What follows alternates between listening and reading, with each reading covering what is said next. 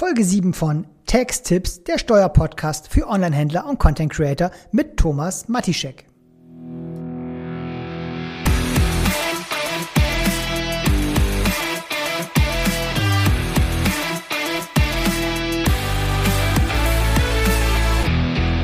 Hallo und herzlich willkommen zu einer neuen Folge von Tax Tips, der Steuerpodcast für Onlinehändler und Content Creator mit mir und ich bin Thomas Matischek. Im Oktober hatte ich das Vergnügen, zusammen mit EasyBill und CountX ein Live-Webinar zum Thema OSS bzw. internationales Wachstum als Online-Händler zu führen. Und das passt einfach super zu meinem letzten Podcast der Folge 6, denn dort ging es um das Thema OSS, also das One-Stop-Shop-Verfahren, einem besonderen Verfahren, das ihr für die Besteuerung im Ausland von B2C-Lieferungen anwenden könnt. Also bist du Online-Händler und in der Thematik noch nicht so fortgeschritten, dann solltest du unbedingt dranbleiben, um dir hier jede Menge Input zum Thema Wachstum in Europa abzuholen. Und auch ergänzend würde ich mir an deiner Stelle dann die Folge 6 nochmal anhören, denn das Ganze harmoniert einfach super zusammen. Für alle diejenigen, die die Anbieter EasyBill und CountX noch nicht kennen, EasyBill ist ein Rechnungstool, mit dem könnt ihr den Versand eurer Rechnung automatisieren und ihr könnt auch diverse Exporte generieren, zum Beispiel für Datev und dort dann diese gesamten Daten einfach importieren. Mit CountX könnt ihr die ausländischen Umsatzsteuervormeldungen automatisieren, beziehungsweise auch über CountX im Ausland registrieren lassen. Und genau diese beiden Tools funktionieren wunderbar zusammen und daher natürlich auch das Webinar. Ich würde mich freuen, wenn ihr mir ein Abo für diesen Podcast da lasst und wenn ihr mir auch über Instagram, YouTube, TikTok und auch LinkedIn folgen würdet, denn dort kriegt ihr natürlich auch immer wieder News rund um das Thema Steuern, Steuerrecht, Betriebswirtschaft etc. für Online-Händler und Content Creator. Falls ihr im Nachgang allgemeine Fragen oder auch ganz spezielle Fragen zum Thema internationales Wachstum habt, dann kontaktiert mich gerne über diese Plattform oder auch über meine Website thomas-matischek.de. So, das nur als kleines Intro und wir starten jetzt direkt rein ins Webinar. Ich wünsche euch ganz viel Spaß und maximalen Mehrwert. Also, los geht's. Oh, die Teilnehmer, die Teilnehmerzahl füllt sich. Ähm, wir warten, glaube ich, noch einen ganz kleinen Moment, bis wir hier wirklich loslegen. Aber jetzt, ja, da sehen wir nach und nach, die Zahlen werden höher. Wir haben eine ganze Menge interessiert. Also wir haben deutlich über 120 äh, Richtung, sogar glaube ich mittlerweile über 130 Anmeldungen gehabt. Also stoßen wir auf ganz großes Interesse mit unserem Thema. Ähm, genau, bis wir jetzt richtig starten, vielleicht eine ganz kurze Einleitung für die, die jetzt schon da sind. Ähm, wir sind in der Konstellation schon mal zusammengekommen vor ungefähr einem Jahr. Ähm, war super interessant. Also wir haben super gute Resonanz bekommen und unheimlich großes Interesse an dem Thema ähm, gehabt, gerade mhm. sowohl von Online-Händlern, aber wir haben auch gesehen, dass hier einige Steuerberater äh, diesmal auch mit äh, registriert haben und haben gedacht, wir müssen das auf jeden Fall nochmal wiederholen, weil das so ein relevantes Thema ähm, gerade für, für Online-Händler ist. Und ähm, es sind natürlich auch seit dem letzten Jahr, da war OSS ja noch relativ frisch als, als Thema. Wenn wir vom internationalen Wachstum in, in steuerlichen äh, Gesichtspunkten sprechen, ist das ja ein ganz großer Aspekt. Und da gibt's einige Erfahrungswerte, die man da sammeln konnte so im letzten Jahr. Und ähm, die ersten Meldungen sind durch, äh, die ersten Probleme sind aufgetreten und da ähm, ja gibt's, selbst wenn sie letztes Jahr schon dabei gewesen sind, sicherlich dieses Jahr auch einiges Neues. Ähm, ich freue mich, dass der liebe gute Cornelius von Count X äh, sich bereit erklärt hat, unser kleines Gespräch hier ein bisschen zu moderieren und ähm, würde sagen, ähm, ich gebe direkt mal rüber und sage Cornelius, Feuer frei. Cool, ich glaube, man hört mich auch. Vielen Dank für die kurzen einleitenden Worte, Benjamin. Äh, wie du auch gesagt hast, äh, wir treffen uns in erneuter Runde. Ich hoffe, es wird auch genauso lustig und informativ. Ich glaube, in beiden Stellen selbst noch nicht gescheitert wie letztes Mal. Ähm, also herzlich willkommen alle zusammen. Benjamin, willst, kannst du die Präsentation teilen oder soll ich das machen? Mir ist eigentlich egal. Ähm, mach du das ruhig, äh, wenn du moderierst, dann weißt du auch immer ganz genau, wann du die Gut, Folie weiterschalten dann mach, willst. Dann machen wir das. Eine Sekunde bitte. Machen wir das als allererstes, damit wir das hier gleich machen können. Ähm, dafür müssen wir bitte einmal die Freigabe für geben und dann starten wir. Ähm, wie immer vielleicht ein paar organisatorische Themen, bevor es in den inhaltlichen Teil geht. Also die Frage, die wir sonst meistens hören, als erstes ist, wird das Webinar aufgezeichnet? Die Antwort ist ja. Es wird auch im Anschluss über YouTube-Kanäle und Links wird das geteilt. Äh, das heißt, wenn man mal irgendwie vielleicht aussteigen muss und so, dann kann man danach das alles anschauen. Dazu ähm, noch ein paar organisatorischen Themen. Es finden sich unten in der Sektion bei Zoom unter F und A gibt es die Möglichkeit, Fragen zu stellen. Ähm, wie man vielleicht sehen kann, wir haben, sind nicht nur zu vier, sondern zu fünf hier. Das heißt, wir machen sowohl mündlich als auch schriftlich, werden Fragen beantwortet. Deswegen Dank an Steffi, die hier auch dabei ist, ähm, die uns auch unterstützt, wenn irgendwie die Fragen äh, überhand nehmen, was im letzten Mal so war. Äh, wir versuchen wirklich alles zu beantworten und wir hoffen natürlich deswegen auch auf wirklich hohe Interaktion. Ähm, unsere Webinare, die wir erhalten, muss man auch sagen, sind äh, sehr viel von Gesprächen und gar nicht von einem Frontalvortrag geprägt. Ähm, ihr könnt, das ist auch die Möglichkeit, wenn jemand sagt, ey, ich will mich mal hier dran beteiligen, ich will auch mal was sagen, auch das geht. Schreibt eine Frage, sagen, hey, ich habe eine Frage, die ich mündlich stellen will, dann können wir euch dazu schalten und dann dürft ihr herzlich mitreden. Ähm, genau, ich glaube, das mal zum Organisatorischen. Zusätzlich eine Bitte von uns. Äh, wir haben auch zwei kleine Umfragen vorbereitet. Das heißt, da sind Fragen von uns an euch. Kleines Multiple Choice, dauert ein paar Sekunden, kurz anklicken. Äh, dann haben wir auch einen besseren Überblick über wer heute alles dabei ist. Und äh, ich würde sagen, das ist das ist äh, erstmal zur kurzen Intro. Jetzt wird der Bildschirm geteilt und dann geht's auch direkt los mit einer kurzen Vorstandsrunde der weiteren Herren. Ich hoffe, man sieht das jetzt auch. Daumen gehen hoch. Ja, vielen Dank. Und dann würde ich sagen, äh, wir fangen mal an.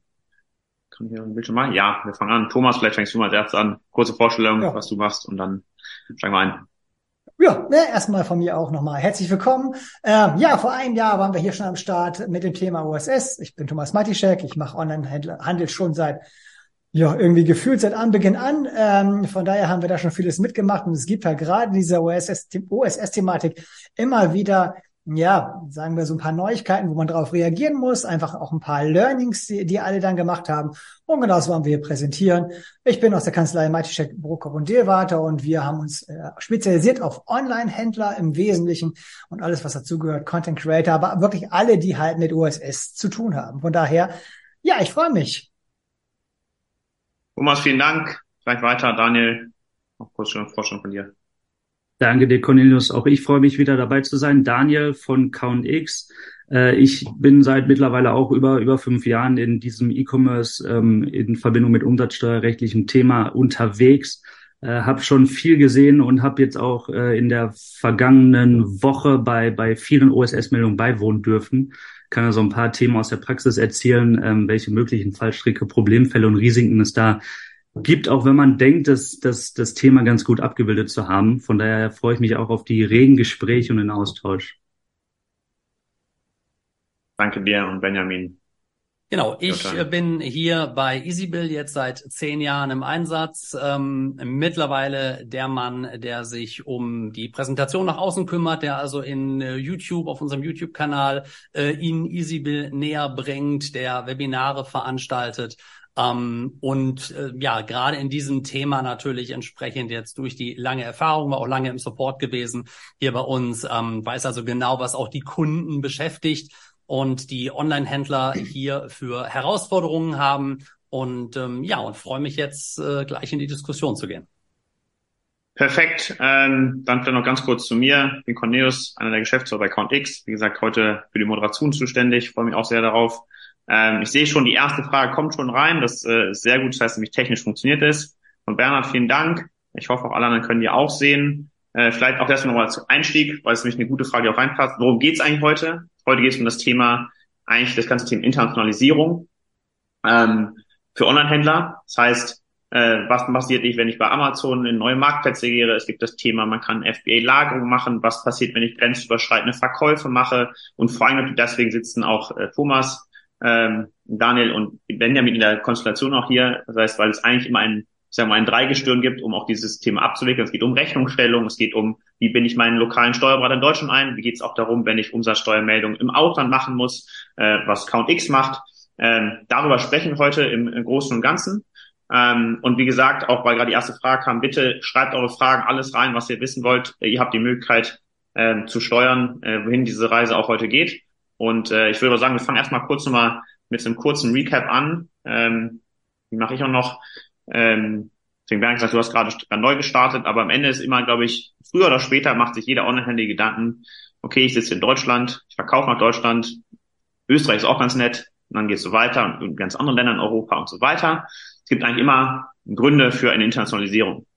Ähm, und äh, wo, wo liegen die eigentlich? Also am Ende ist natürlich immer so, je mehr Märkte man erschließt, desto größer das Potenzial. Das heißt, ich hab, kann mehr Umsatz grundsätzlich machen. Gerade im Amazon, im Amazon-Ökosystem wird es ein bisschen komplexer. Man kann einen internationalen Marktplatz sehr schnell mit ein paar Klicks ähm, und einer Copy-Paste von, äh, von seinen Produkten auch neu eröffnen. Und deshalb werden die Produkte einem Marktplatz in Frankreich zum Beispiel verkauft.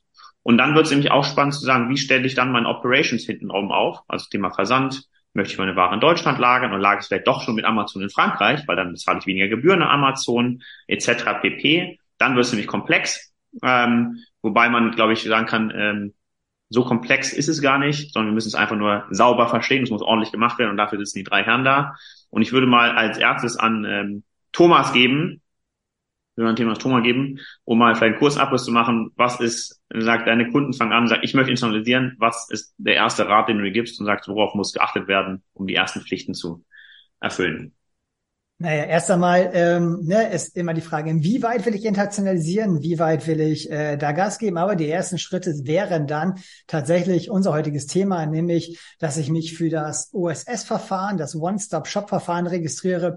Bedeutet äh, grundsätzlich erst einmal, ähm, wenn ich an Endkunden verkaufe, und das werden einfach die meisten sein, die online verkaufen, ähm, dann habe ich, wenn ich ähm, ja, europaweit verkaufen möchte, ja, so ein paar Besonderheiten zu beachten. Nämlich seit dem 1.1., seit dem 1.7.2021 ähm, habe ich eine Bagatellgrenze, die ich in Gesamteuropa nicht überschreiten darf an äh, B2C-Verkäufen, die beträgt äh, 10.000 Euro.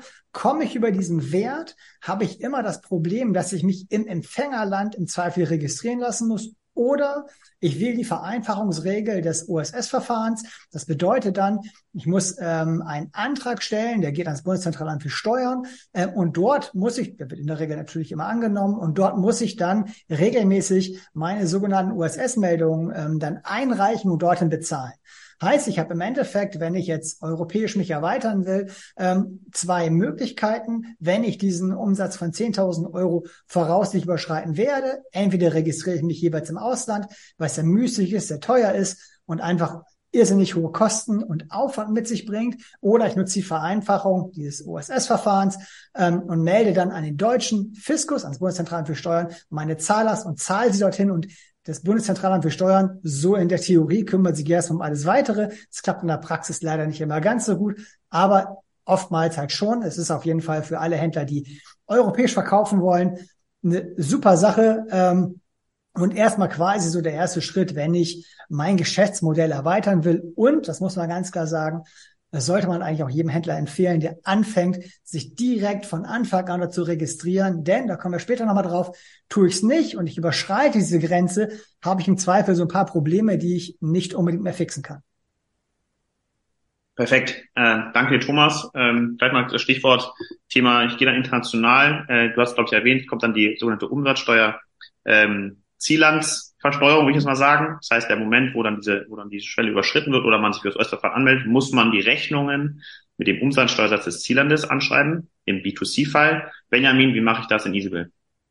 In EasyBill ähm, machen wir es da den Nutzern relativ leicht, denn ich muss nur eine Einstellung vornehmen. Ich muss dem System nur sagen, dass ich im OSS-Verfahren bin und ab wann ich im OSS-Verfahren bin. Das heißt, ab wann soll EasyBill mit der Ziellandregistrierung starten. Ähm, das ist eine ganz wichtige Sache, die relativ einfach einzustellen ist, aber die man halt nicht vergessen darf, damit wir die Rechnung mit dem richtigen Steuersatz ausführen. Eine kleine Exkurs, die Komplexität kommt dann da rein, ähm, wenn ich äh, wenn wir schauen, ja, dass in der EU die Steuersätze halt nicht vereinheitlicht sind. Wir kennen die normalen Steuersätze in den jeweiligen EU-Staaten. Da tun wir uns relativ leicht, wenn es hier, wenn eine Ware hier in Deutschland 19 Prozent hat und die geht ins EU-Ausland nach Österreich, äh, dann sind es da die 20 Prozent, die anzusetzen sind. Relativ unproblematisch. Kommen wir aber in besondere Thematiken rein, wo nicht in jedem Land Artikel steuerlich gleich behandelt werden. Das hat man ganz oft im Bereich Lebensmittel zum Beispiel. Da ist ein Artikel vielleicht in Deutschland äh, den, unter dem ermäßigten Satz von sieben Prozent. In einem Zielland ist er aber eben nicht unter dem ermäßigten Satz, sondern unter dem regulären Satz. In einem Zielland kann er auch, das haben wir gerade zum Beispiel jetzt in Spanien und Portugal mit temporären Steuersenkungen, äh, um die ähm, ja um das äh, Geschäft so ein bisschen anzukurbeln, haben die äh, auf manche Lebensmittel so ein bisschen der Rezession entgegenzuwirken, den Steuersatz auf null Prozent abgesenkt. Dann haben wir ähm, Länder mit mehr als einem ermäßigten Satz. Also das wird ein bisschen komplexer, äh, kann man aber auch alles in EasyBill einstellen. Man muss sich also ähm, informieren darüber, wie wird mein Artikel im Ausland, meine Waren im Ausland besteuert, unter welchem Steuersatz laufen die da, ähm, dann kann ich das hinterlegen. Aber ich denke, im Großteil, der Großteil der Händler, der jetzt mit normaler Handelsware handelt, da sind die Artikel in jedem Land im Normalfall dem normalen Steuersatz unterliegend. Und dann habe ich wirklich keinen Aufwand im System, sondern muss nur sagen, jawohl, OSS ab Datum X. Super, äh, Steffi antwortet schon. Wir haben eine Frage reinbekommen von Marco. Äh, das wollte ich gerade eh schreiben, auch für Daniel vielleicht als Einstieg vielleicht, wird mich gefragt, ähm, ist eigentlich die, der, ein deutscher Kunde, der zum Beispiel ins Produkt Ausland kauft, Rechnungsadresse ist nicht gleich Lieferadresse. Das ist ein typischer Fall, den wir auch kennen aus der Vergangenheit. Äh, wie, wie verhandelt es sich da, ähm, wenn zum Beispiel der Kunde eine deutsche Rechnungsadresse hat, aber sich die Ware nach Frankreich liefern lässt? Ähm, ist das eine OSS-Transaktion? Und wenn ja, vielleicht als zweite Frage, die ich dann noch mit einspiele, wie überwache ich denn am besten eigentlich auch diese Lieferschwelle? Wenn Thomas sagt, du hast es nicht eh schon gemacht, wenn du sagst, ich leg's ein bisschen auf an, ich gucke erstmal, was abgeht, äh, wie kann ich das am besten äh, für mich auch kontrollieren? Ähm, also jetzt um im, auf die Frage einzugehen, wenn ich jetzt über das OSS-Verfahren ist prinzipiell ähm, jede Transaktion, die eine Grenze überschreitet und wo dann die Leistungserbringung im Empfängerland entsteht, dort ist die Umsatzsteuer zu zahlen. Das heißt, ähm, korrigiert mich, wenn ich da nicht, nicht, wenn ich da falsch liege. In dem Fall ist in Frankreich die Umsatzsteuer abzuführen, auch wenn auf der Rechnungsadresse der deutsche, äh, die, die, der deutsche Empfänger steht. Das heißt, ist natürlich direkt schon ein Sonderfall zum Einstieg, aber ich muss schauen und verstehen, wie bewegt sich eine Ware physisch von A nach B, wer ist der Leistungsempfänger, entsprechend muss die Ware auch versteuert werden.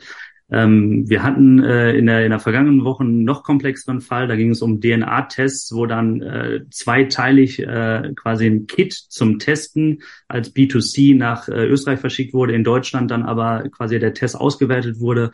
Äh, da, da gab es dann zweiteilige ähm, Transaktionen, die OSS wie lokal zu versteuern sind auf einer Rechnung. Also da gibt's die dollsten Konstellationen. Wir wollen jetzt aber nicht von der, von der, wir wollen jetzt erstmal von der Regel ausgehen. Sprich, dass wir das OSS-Verfahren so äh, nutzen, dass im Empfängerland der äh, Kunde sitzt, entsprechend auch die Umsatzsteuer zu deklarieren ist und das über das OSS-Verfahren zu melden ist. Und ich glaube, Thomas, du hattest da was ganz Wichtiges am Anfang nochmal angesprochen, was ich herausstellen möchte. Das OSS-Verfahren ist natürlich nicht verpflichtend zu nutzen, sondern man ist dafür verpflichtet, im Ausland die Umsatzsteuer abzuführen, ab dieser Bagatellgrenze von 10.000 Euro. Ich kann es auch lokal machen, ist aber natürlich ein Bürokratiemonster, deswegen ist das OSS-Verfahren eine Vereinfachungsregelung.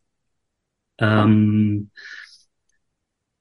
das ist im Prinzip der simple Fall der grenzüberschreitenden Umsatzsteuerpflicht, das OSS-Verfahren. Natürlich gibt es auch die Möglichkeit, im Ausland direkt zu lagern. Also um das schon mal anzureißen, dann verschiebt sich eine Umsatzsteuerpflicht sofort ins Ausland und ähm, das verkompliziert das OSS-Verfahren insofern, dass wir verschiedene Grenzen hinzukommen, die dann überschritten werden, per Definition dann im Zielland weiterhin versteuert werden muss. Bedeutet, wenn ich, wir sprechen heute viel über Amazon, weil Amazon es einem sehr einfach macht, im Ausland zu lagern. Wenn ich in Polen und Tschechien Lager nach Deutschland verkaufe, ähm, ist es insofern auch eine OSS-pflichtige Transaktion, weil es eine grenzüberschreitende Lieferung ist und das ist dann in Deutschland über das OSS-Verfahren zu melden. Das heißt, je weiter ich dezentralisiere, desto komplexer wird das OSS-Verfahren, desto wichtiger wird es, die Rechnung korrekt auszustellen und dann entsprechend auch die ähm, Rechnung korrekt zu interpretieren und zu melden. Cool. Ähm, vielleicht gehen wir da, es kommen schon die ersten Fragen, wir lesen die gerade durch. Steffi hilft uns da und dann können wir ein bisschen priorisieren, welche Fragen wir da direkt eingehen können, welche vielleicht später machen. Ähm, vielleicht aber da mal eingehend, äh, Thomas hatte gesagt, am besten OSS sofort anmelden. Was passiert denn, wenn ich die Grenze überschritten habe und es nicht gemacht habe? Welche Möglichkeiten habe ich da? Das mache ich mal gleich mal einen kleinen Problemfall in den Raum zu schmeißen. ähm, ja, total gut. Ähm, dann habe ich tatsächlich ein Problem. Ähm, und ähm, dort gibt es so ein bisschen, ich sag mal, Graubereiche. Es kommt immer darauf an, inwieweit habe ich meine Grenze überschritten. Das Thema ist, wenn ich mich jetzt fürs OSS registrieren möchte und ich mache das zum Beispiel heute für das ähm, vierte Quartal, das wird vielleicht noch gehen. Hätte ich mich aber, ich sag mal, äh, Mitte August äh, für das dritte Quartal noch registrieren wollen, dann geht das eben nicht. Dann habe ich halt diese Grenze schon überschritten und dann müsste man grundsätzlich sagen, ich habe die Grenze überschritten, ich habe keine Möglichkeit mehr, mich fürs OSS anzumelden und wäre in der Theorie jetzt verpflichtend, mich im Ausland dann anzumelden. In der Praxis wird's halt, ähm, ja, ich sage deswegen als Graubereich behandelt, äh, weil man ganz oft ähm, ja einfach es hinbekommt, dass dann trotzdem das OSS Anwendung findet. Man würde einfach dann dem äh, Bundeszentralamt für Steuern erstmal mitteilen, dass man diese Grenze überschritten hat, dass eine Anmeldung nicht mehr möglich wäre und man jetzt der Einfachheit halber dann im Q4 die Sachen entsprechend nachmelden würde. Ähm, und das ist ähm, momentan eher dann so das Thema, dass man vom Bundeszentralamt für Steuern wenig bis gar keine Rückmeldung bekommt. Das heißt, ähm, da interessiert sich im Augenblick in dem kleinen Maße kaum einer für. Habe ich allerdings das Problem, dass ich zum Beispiel, die Fälle gibt's ja auch noch immer, mich in 2021 ähm, vielleicht registrieren wollte, ich es aber gar nicht getan habe ähm, und jetzt im ganz großen Stil drüber gekommen bin, dann habe ich richtig ein Problem. Und da gehen jetzt vor allen Dingen dann die anderen Länder hinterher. Deutschland, äh, aus unserer Sicht ist es ja alles dann eher nicht so schlimm. Es betrifft ja immer das Ausland. Aber dort ist ganz häufig dann die Thematik, und ich glaube, das äh, können Daniel und Benjamin auch so bestätigen, dass jetzt die ausländischen ähm, Finanzämter sagen, ey, pass mal auf, der hat da äh, irgendwelche Grenzen überschritten, der hat sich nicht gekümmert. Wir, wir, wir nehmen das OSS-Verfahren nicht an, sondern der Händler ist auf einmal verpflichtet, alles im Ausland nachzuerklären. Und das ist natürlich dann der Worst Case. Sehr gut. Das äh, ist, glaube ich, extrem wichtig zu berücksichtigen. Also das ist wirklich ein, ein Thema, haben. Ähm, wir haben auch, äh, muss ich auch sagen, wir haben jetzt tatsächlich auch die Fälle, kann Daniel vielleicht was zu sagen, dass tatsächlich das Bundeszentralamt für Steuern auch die ersten Sperrungen auch jetzt gerade sehr vermehrt für das OSS-Verfahren ausgibt. Warum passiert das und was sind dann die Möglichkeiten, Daniel? Also wir haben da zwei Aspekte. Also zum einen, was der Thomas gesagt hatte, dass ähm, ich vergesse, mich zum OSS-Verfahren zu registrieren, aber im Prinzip auf einer Ebene ist, dass ich mich zum OSS-Verfahren registriert habe, aber aus welchem Grund auch immer versäumt habe, die OSS-Meldung einzureichen. Also nicht mal eine Nullmeldung eingereicht habe, sondern ich habe wirklich dem Finanzamt, äh, dem Bundeszentralamt für Steuern nichts kommuniziert, keine Meldung eingereicht. Äh, dementsprechend äh, weiß nicht, wie mit der Situation umzugehen ist. Äh, und äh, sobald das über zwei Quartale hinweg passiert, besteht auch da die Möglichkeit, dass ich vom Bundeszentralamt für Steuern gesperrt werde. Und ähm, diese Sperrung bedeutet dann, dass man für zwei Jahre das OSS-Verfahren nicht mehr nutzen kann. Ich weiter natürlich ins Ausland verkaufen kann, aber in dem Fall nicht mehr an dieser Vereinfachungsregelung teilnehmen kann, sondern in jedem Land, in dem ich äh, Verkäufe habe, mir eine lokale Umsatzsteuer, die besorgen muss und loka lokal abführen muss. Natürlich kann man das dann je nach, je nach Geschäftsmodell, Zielgruppe etc. kann man sich dann auf ein paar Märkte einigen, ist natürlich aber ein bürokratischer Mehraufwand und ist mit Mehrkosten ver, ver, verbunden. In der Praxis gibt es da verschiedenste Möglichkeiten, damit umzugehen. Man verzichtet auf grenzüberschreitende Verkäufe bis hin zu, das haben wir auch gehört, neue Firma gründen, die zum OSS-Verfahren äh, äh, registrieren und die Verkäufe auf die neue Firma um ummodeln. Also da, das ist aber die, also es gibt keine Möglichkeit vom OSS-Verfahren, diese Sperrung wieder aufzuheben. Wir haben da im Prinzip gehört, ähm, klingt jetzt sehr, sehr, sehr hart, aber wenn man da nicht wirklich gesundheitlich arge Probleme hat oder es wirklich plausibel erklären kann und es vergessen zu haben, ist keine plausible Erklärung, ähm, dann wird man vom OSS-Verfahren gesperrt. Genau. Vielleicht noch mal eben kurz ergänzend, ähm, gerade weil wir Thema äh, Amazon angesprochen haben, das ist dort natürlich auch der absolute Conversion Killer. Ne? Also ähm, dass äh, neben neben dem Problem, dass ich mich im Ausland registrieren muss, äh, dass ich mich auf ein paar Länder vielleicht beschränke, hat es einfach halt auch massive Auswirkungen auf mein Ranking. Ähm, ähm, auch wenn es offiziell von Amazon ja so nicht gesagt wird, aber tatsächlich, ich kann viele Länder nicht verkaufen, ich beschränke mich, also wäre ich weniger mit meiner Werbung ausgespielt, also verkaufe ich weniger. Ähm, deswegen muss man sich halt immer dann ganz klar überlegen, was mache ich, was ist denn einfach die, die beste Lösung. Reden wir über, ich sag mal, ein paar tausend Euro Umsatz, dann ist es vielleicht nicht so spannend, mit einer Backup-Gesellschaft oder mit anderen Strategien zu arbeiten.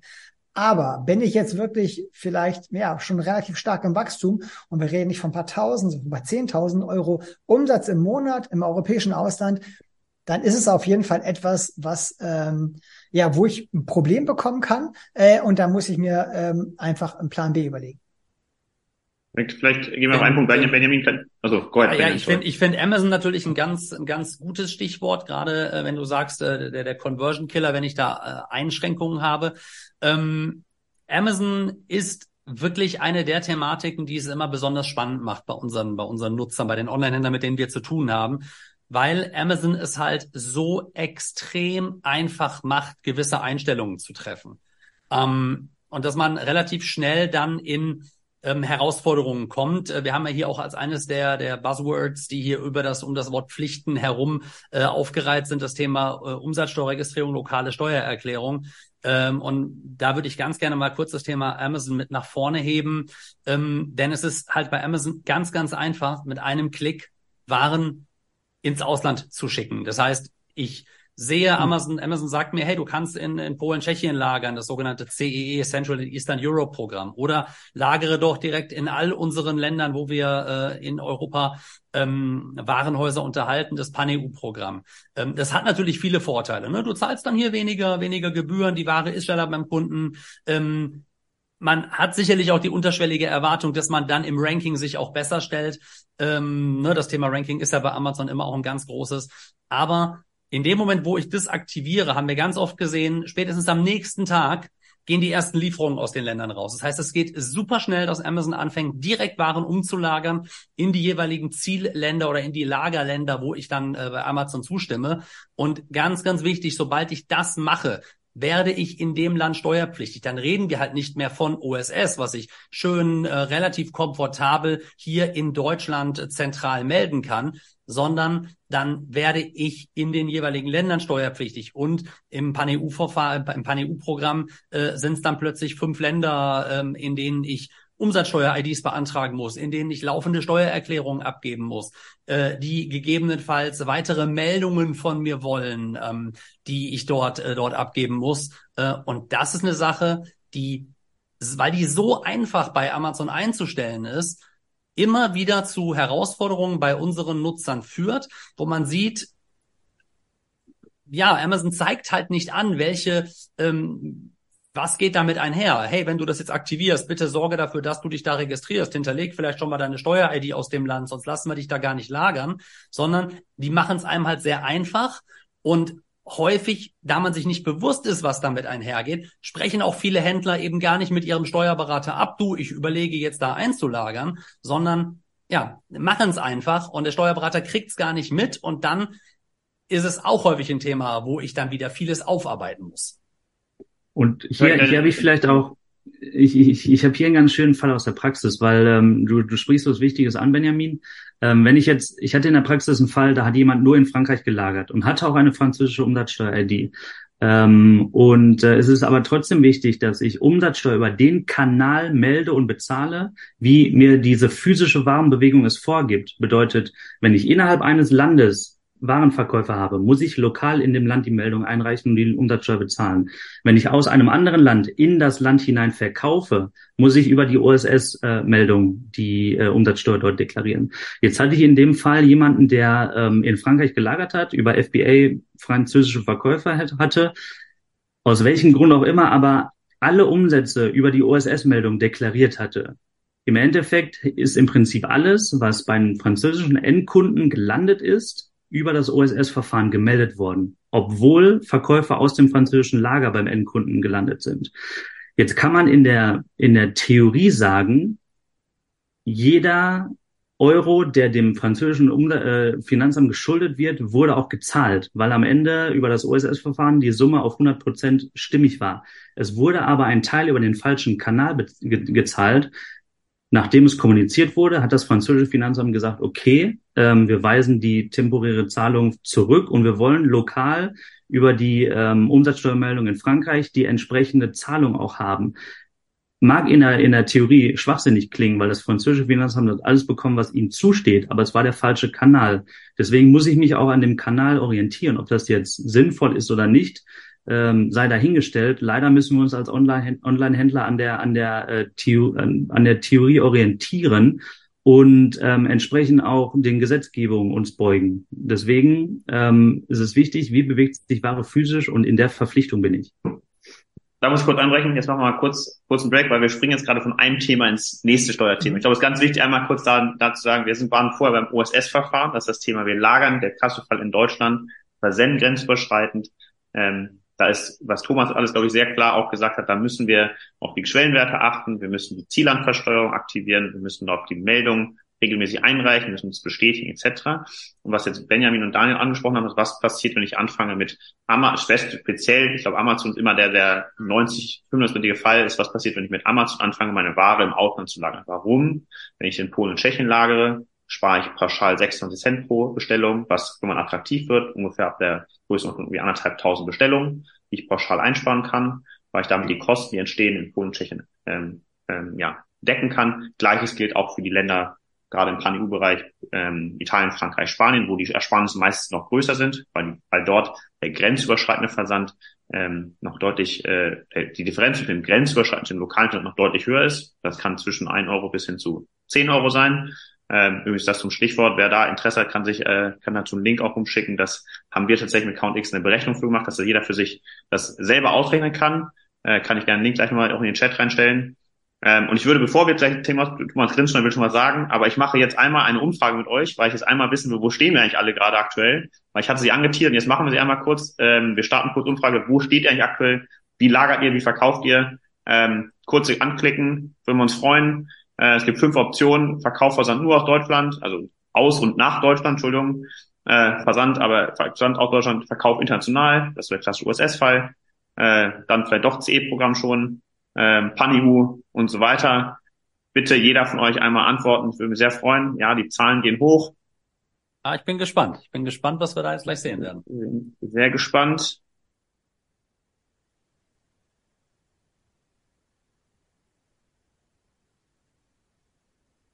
Wir geben der Sache mal noch die 10, 15 Sekunden. Bisher haben über 60 Prozent der Leute teilgenommen, was schon ganz valide ist gibt eine klare Tendenz, muss man auch sagen. Wir lösen dann auch gleich auf. So, die letzten dürfen sich auch noch rühren. ist mal schön, dass die letzten Jahre nochmal aufwachen und sagen, so, so langweilig ist es doch nicht. Perfekt. Ähm, gut, schließen wir das, schließen die Umfrage. Kurze, kurze Zusammenfassung. Ähm, tatsächlich 63 Prozent sind die, die tatsächlich auch Deutschland äh, international verschicken. Das war, glaube ich, absehbar. Deswegen ist auch dieses OSS-Thema so relevant. Deswegen stellen wir es auch so im Vordergrund. Ähm, es gibt dann noch äh, 22 Prozent, die äh, Verkauf äh, nur auf Deutschland machen, auch nur auf deutschen Markt fokussieren und der restliche Teil geht auf Pan-EU und darüber hinaus. Äh, das heißt, wir sind hier wirklich auch von der Zielgruppe bei denen, die sehr viel aus Deutschland international lagern. Ähm, genau, Entschuldigung, jetzt wollte Thomas, jetzt bist du dran. Ich schicke den Link zu dem Rechner mal rum und ähm, dann darfst du was sagen zum Thema Perfekt. Also, Auslandslagerung, ähm, alles was gibt. Na, tatsächlich ähm, ist eher das nochmal zurück zum OSS, ne, unser eigentliches Thema heute. Ähm, den Eingangs, ähm, ich habe schon zwar schon einiges dazu gesagt, aber das habe ich gerade in Q&As gelesen, war nochmal eine Frage dazu. Und was halt ganz wichtig ist, dass dieses OSS-Verfahren ist, kann ich nicht für bestimmte Bereiche auswählen oder für bestimmte Länder. Das heißt, entweder mache ich OSS insgesamt oder gar nicht. Wie bei der Umsatzsteuer. Entweder bin ich umsatzsteuerpflichtig oder ich bin Kleinunternehmer. Ja, also das ist vielleicht ganz wichtig. Ihr könnt es nicht auf bestimmte Produktreihen zum Beispiel beschränken, dass ihr sagt, okay, ich ähm, ich nutze das nur für die äh, für die und die Produkte. Wenn ihr natürlich nur eine gewisse Produktart ins Ausland verschickt, dann geht das. Wenn ihr ähm, aber tatsächlich euer gesamtes Sortiment, und so ist es ja klassischerweise bei Amazon freigibt, dann könnt ihr es ja nicht auf bestimmte Produkte beschränken, sondern alles das, was ins Ausland verkauft wird, ist entweder über das OSS abzubilden oder über die Registrierung, äh, Registrierung im Ausland, wenn ich dann spätestens diese ähm, Bagatellgrenze überschritten habe. Und was auch vielleicht wichtig ist, das Verfahren greift nicht erst, wenn ich die Bagatellgrenze überschritten habe.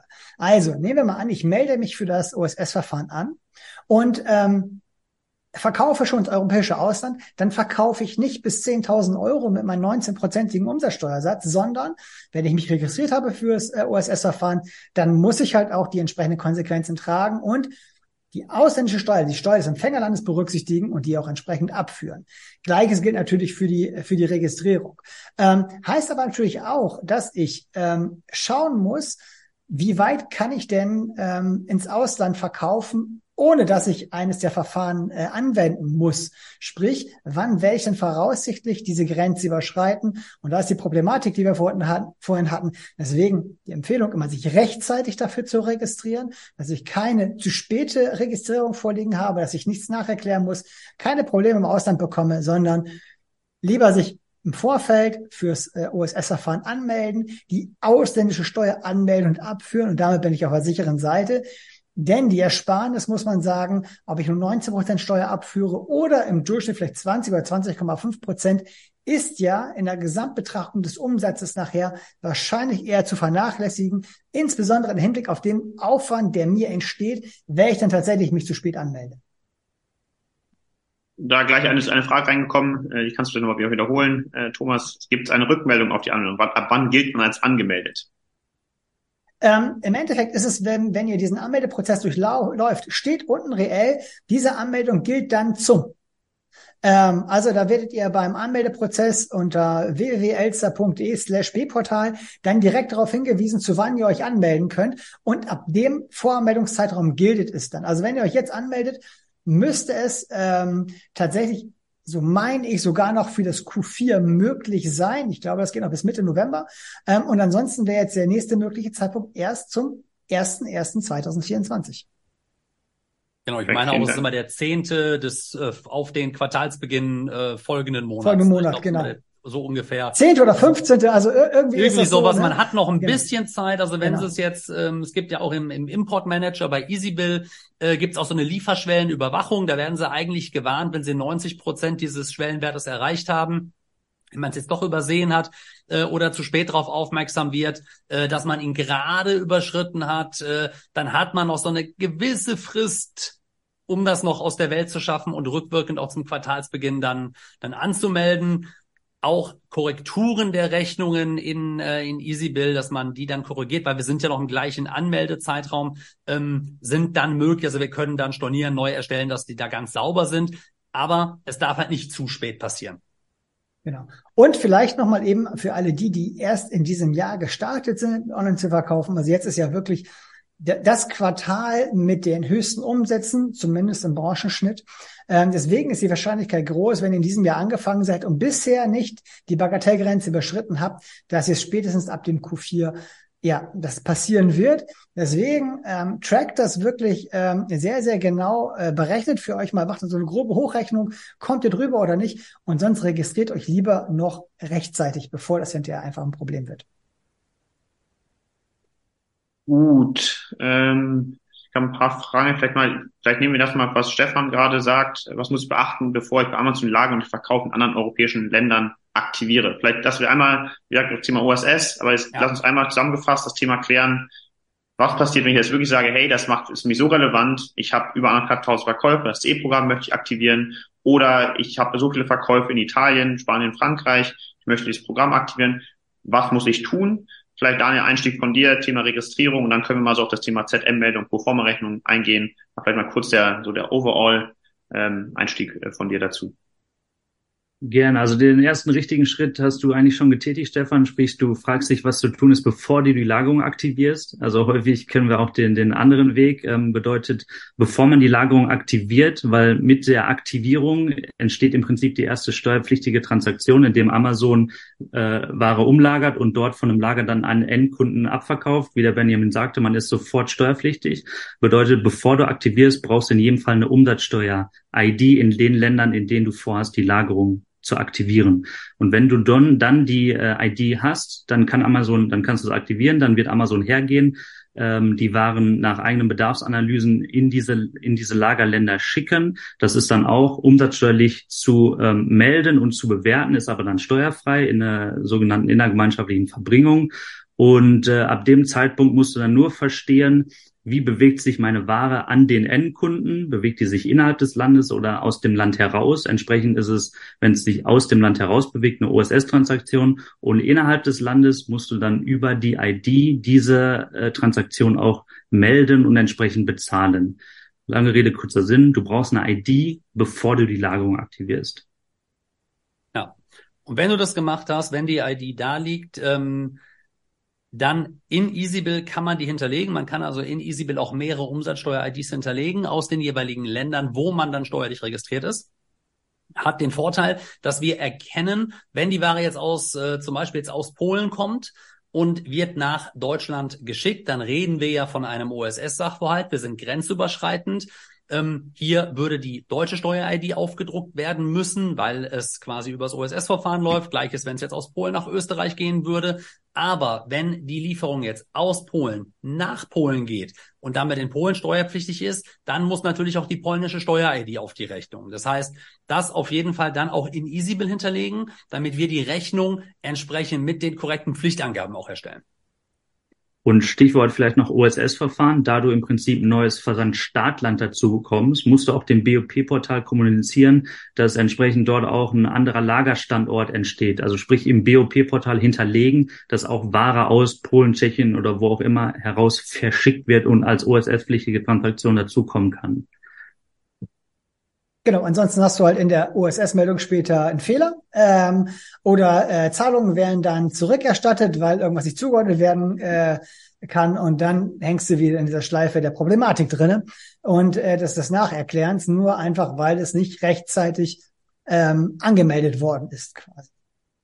Genau, vielleicht vielleicht ein Punkt, weil das äh, das war jetzt äh, beim letzten Webinar schon Thema und es ist tatsächlich jetzt im Februar, auch wenn es schon neun Monate her ist, so acht Monate her ist, ein großes Thema gewesen. Amazon hat im Februar unerlaubterweise, sagen wir mal, Ware von, äh, von Händlern aus dem Ausland, wenn das Retouren waren, die ins Ausland ausgegangen sind, und dort wieder an den Neukunden verschickt oder an den, an den nächsten Kunden verschickt. Was ja. ein Riesengeschrei war. Und ich äh, würde vielleicht nochmal kurz auch da, Thomas, einen von euch mal bitten, nochmal kurz sagen, was heißt das steuerlich? Ich glaube, das ist jetzt wieder eindeutig. Wenn nämlich aus dem Endland verschickt wird, ist eine Steuerpflicht. Wie hat man das Thema auch lösen können? Vielleicht dazu mal äh, kurz Ansatz, weil ich glaube, wahrscheinlich einige von euch werden davon betroffen worden sein. Bewusst oder genau, unbewusst? Also, genau, also tatsächlich waren halt äh, super viele davon betroffen. Und ähm, ähm, ja, man, man, man weiß ja nicht genau, was, was der Hintergrund von Amazon war, warum das so passiert. Es gibt ja viele äh, Theorien dazu, aber das Problem ist dann einfach, ich habe ein weiteres Land, in dem ich nicht steuerlich registriert bin und müsste mich ganz grundsätzlich in dem Land dann registrieren, damit entsprechende äh, Waren, Verbringung etc. alles ordnungsgemäß äh, läuft und habe damit natürlich dann auch den Kostenblock ähm, mir ans Bein gebunden, in der Theorie. In der Praxis ist natürlich dann immer die Frage, um was reden wir einfach, um wie viel Volumen. Ähm, und ganz viele Händler haben einfach darauf verzichtet, weil es dann immer nur um ein Land um ganz wenige Artikel ging. Ähm, und dann ist natürlich die Frage, bis jetzt ist, ist da noch kein Problem irgendwie daraus entstanden, aber im Rahmen einer Betriebsprüfung oder von Kontrollmitteilung kann das auf jeden Fall zum Thema werden. Und dann ist, ist da muss man sich jeden Sachverhalt einzeln anschauen und da ist die Frage, wie argumentiert man. Wenn man jetzt zum Beispiel ähm, nur ähm, eine Retour dort gewesen ist und die Ware ist dort nur ganz kurz verblieben, dann könnte man von einer kurzzeitigen Verbringung äh, vielleicht sprechen und das Ganze dann eben nicht als steuerpflichtiges äh, ähm, Lager dann behandeln. Aber wenn ich von dem Land, äh, keine Ahnung, ihr habt eine, eine Retour, die geht nach Frankreich und ihr habt dann nach Frankreich wiederum verkauft, obwohl ihr dort äh, gar nicht lagert, dann wird's sehr wahrscheinlich ähm, ein steuerliches Problem werden, gerade im Hinblick darauf, dass äh, seit 1.1.23 alle größeren Plattformen, eigentlich alle Plattformen, Transaktionen von Händlern melden müssen. Ähm, und irgendwann ploppt dann halt mal irgendwo dieser rote Reiter auf, wo es dann heißt, hey, da sind Verkäufe und das kann er registriert und dann habe ich tatsächlich ja, möglicherweise ein Deklarationsproblem. Ja, ja man ist natürlich, ne, wenn man jetzt mit Amazon oder mit allgemein mit den großen Playern agiert, ist man natürlich da da begibt man sich durch eine gewisse Abhängigkeit und davon ausgehend, dass da vielleicht auch einfach nur technisch irgendwas schiefgelaufen ist, die Retouren, die machen es ja dem Kunden einfach. Also was passiert? Ich schicke Ware von Deutschland beispielsweise nach Frankreich und damit der französische Kunde, wenn er die Ware aber retournieren will, es möglichst einfach hat, muss er die nur nach Frankreich zurückschicken. Ähm, so, und dann sollte die Ware eigentlich wieder zurück in die Lager gehen, die ich denen nicht zugestimmt habe. Dann geht äh, im besten Falle nur technisch irgendwas schief und plötzlich werden die Waren doch von dort wieder an den Endkunden verschickt und nicht erst ins Lager retourniert. Ähm, also ich begebe mich damit natürlich auch in eine gewisse Abhängigkeit, dass mir technische Fehler auf Seiten eines so großen, äh, eines so großen Players im, ähm, im E-Commerce auf die Füße fallen, denn Erstmal natürlich wird sich ein Anbieter wie Amazon im Zweifelsfall davon nichts annehmen. Die werden das schon alles äh, entsprechend ausgeschlossen haben. Und im Zweifel interessiert es natürlich auch später die Behörden nicht, dass ich sage, ja, aber ich habe da ja gar nicht zugestimmt und die haben einfach da eingelagert, äh, sondern die kommen erstmal auf mich zu und ne, werden dann äh, bei mir auf der Matte stehen und äh, von mir letztendlich dann die ja, die fehlende Steuer äh, fordern, die Registrierung fordern und so weiter. Also das war auch bei unseren Kunden ganz großes, äh, ganz großes Diskussionsthema. Ähm, was muss ich jetzt, äh, was muss ich jetzt machen? Und ich glaube, ähm, die Steuerberater, die jetzt hier ähm, auch vielleicht online sind und äh, Online-Händler äh, unter ihren Kunden haben. Ich kann mir vorstellen, dass auch bei, bei Ihnen einiges äh, aufgekommen ist oder einige Kunden aufgekommen sind, die gesagt haben, was soll ich denn jetzt machen? Also Thomas, ich weiß, du hattest einige deiner, äh, deiner Mandanten, die, die plötzlich den Kontakt gesucht haben. ja, in der Tat, tatsächlich. Und ähm, was du ja gerade so schön gesagt hast, ähm, interessiert es Amazon eigentlich nicht, denn sie sind auch nur immer Erfüllungsgehilfe. Ähm, und demzufolge haftet der Händler für alles das, was dort passiert. Und das war ja auch sehr schön, was irgendwann mal als Erläuterung von Amazon kam, wo sie gesagt haben, ja, das tut uns leid, wir haben einen Fehler abgestellt und über die steuerlichen Konsequenzen sprechen Sie bitte mit dem Steuerberater. Absolut. Ne, die, die verweisen da davon sich weg, genauso ähm, wie dieses Thema mit der Lagerung. Ne? Die machen es dir halt einfach, du klickst äh, drauf, bitte da einlagern. Ähm, aber die werden, sehen sich halt nicht in der Pflicht zu sagen, also pass auf, bevor du das machst, übrigens, wir müssen wir dich absichern. Du musst erstmal die Steuer-IDs hier hinterlegen, damit wir wissen, dass bei dir auch alles richtig läuft. Ähm, und wenn ich dann dadurch irgendwelche Herausforderungen kriege, weil ich halt irgendwo hätte melden müssen, nehmen die sich halt nichts von an. Also man muss sich gerade im Onlinehandel und ne, ich will jetzt hier nicht Amazon groß rausnehmen, aber die haben halt durch diese Fulfillment-Strukturen, ähm, haben die halt Anwendungsfälle, die man vielleicht auf anderen Marktplätzen, ob es jetzt eBay ist, ob es Otto ist, ähm, ob es Kaufland ist, so vielleicht nicht unbedingt hat. Also die haben halt eine, eine sehr ausgeklügelte Struktur, die ein Riesenvorteil sein kann, aber da kann es halt auch zu diesen Herausforderungen schneller kommen.